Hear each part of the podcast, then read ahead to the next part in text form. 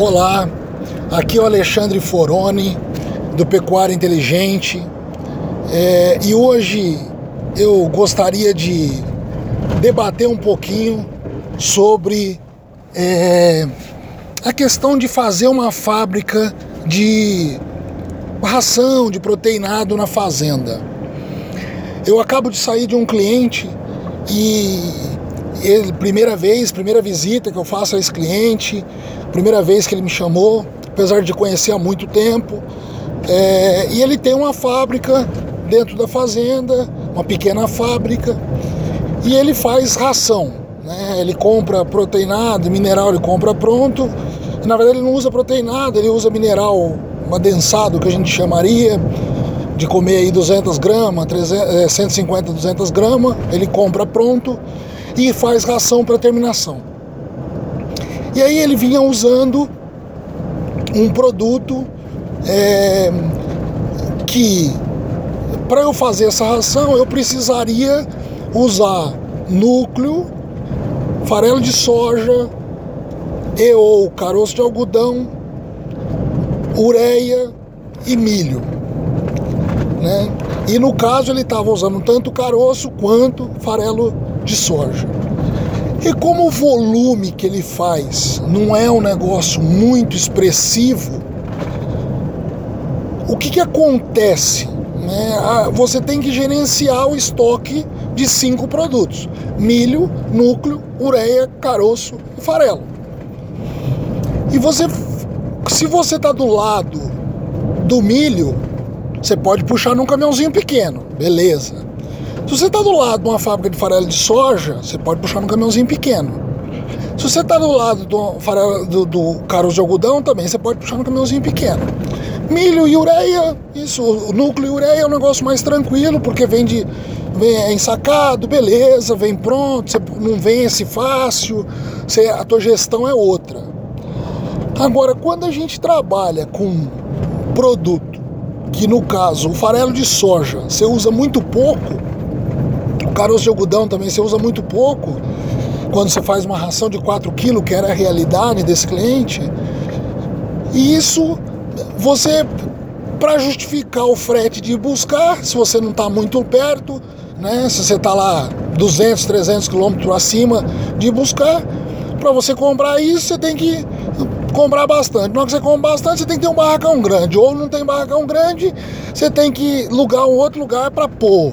Enfim, e o pior disso é você deixa o produto muito tempo no seu estoque.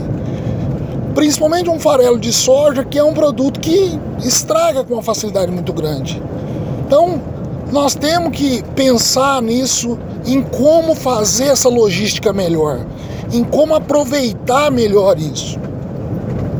Eu não tenho nada contra fazer fábrica na fazenda, fazer misturador na fazenda. Agora ele tem que ser muito bem pensado para a gente não criar um problema para a fazenda. Porque, por exemplo, nesse cliente, é, o farelo de soja estava tava com um problema, o caroço de algodão estava extremamente. É, é, você via mofo nele, de, é, de, de partes estragadas, e isso tudo custa dinheiro. E que muitas vezes o produtor, na hora de fazer a conta, ele não põe isso na conta.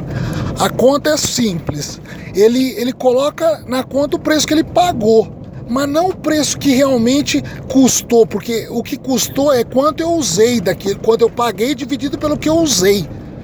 O que eu joguei fora, eu tenho que computar isso, e ele esquece de computar.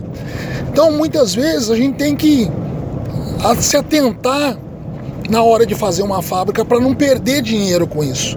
Outra coisa que é importante ver na fábrica é o capital que a gente mobiliza, é a estrutura que a gente vai mobilizar. Né? Eu tenho qual que é o ponto de equilíbrio para cada fazenda, para cada estrutura, para cada negócio tem um ponto de equilíbrio. Mas a gente tem que pensar nisso, porque para eu comprar o produto depois, eu preciso comprar o milho. Milho se norma, negocia normalmente à vista antecipado, né? Então, tudo isso eu tenho que ter capital para estar tá bancando isso.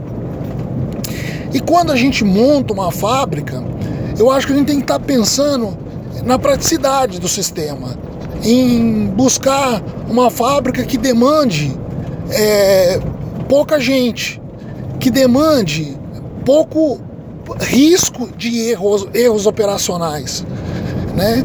E uma das maneiras também da gente diminuir risco operacional é a gente pensar em, em, em algo prático de núcleo. Por exemplo, um núcleo que eu coloque só o núcleo e milho.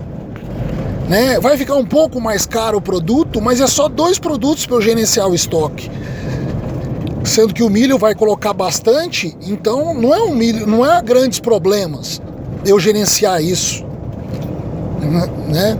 Eu fico com um negócio mais é, redondo para minha estrutura, para minha realidade. Fábrica com, com grandes produtos, com muitos produtos para eu ter que gerenciar, ela é muito interessante se eu tiver uma demanda por produto muito grande. Por, por, por produto acabado muito grande. Se eu tiver muito boi para tratar, aí eu acho que viabiliza. Senão nós temos que pensar na praticidade. Porque quem está fazendo isso é um funcionário que muitas vezes não teve segunda série, não teve quarta série, é, tem dificuldade em fazer conta. Então nós temos que, que, que pensar nisso também. É, fazer fábrica dentro da fazenda, ela não é simplesmente é, pensar que ah não, eu vou fazer uma, uma ração custa é, um real e dez para eu comprar, eu vou fazer ela 90 centavos. Vou ganhar 10 centavos, 20 centavos aí. Tem que tomar cuidado para eu não criar um problema lá dentro de fazer um negócio mal misturado, fazer um negócio fora de um padrão, sobrar algum produto e estragar, ou a estrutura que foi feita não tem a impermeabilidade que precisa e não é boa o suficiente para poder vedar e dar umidade a mofo. Milho também é um negócio que a gente tem que consumir muito rápido, porque na época das águas a chance de ter uma aflatoxina é muito grande, né? Expurgo, quanto custa isso? Então nós temos que pensar isso direito para não ter problema lá na frente. Então é, eu queria só é, fábrica dentro de fazenda é um negócio extremamente interessante, mas depende do jeito de se fazer, estrutura, como fazer para ela ser prática, para ela ser funcional, né? E na hora de escolher os núcleos, escolher núcleos práticos que demandem poucos insumos, né? É, preferência só milho ou só milho e ureia, coisa assim que você consegue gerenciar mais fácil isso, né? E tomar cuidado porque quando a gente coloca ureia por, na fazenda, se ficar mal misturada, existe o risco de uma intoxicação. Então, sim, nós precisamos ter qualidade nessa mistura. Né? Então, assim, essa era a dica que eu queria compartilhar hoje com vocês, porque eu acabo de sair do, do cliente e eu vi isso. Eu fui para lá, para ele me chamou, para Alexandre, vem cá, para a gente tentar achar uma solução. Eu não aguento gerenciar tudo isso aqui, está estragando o produto.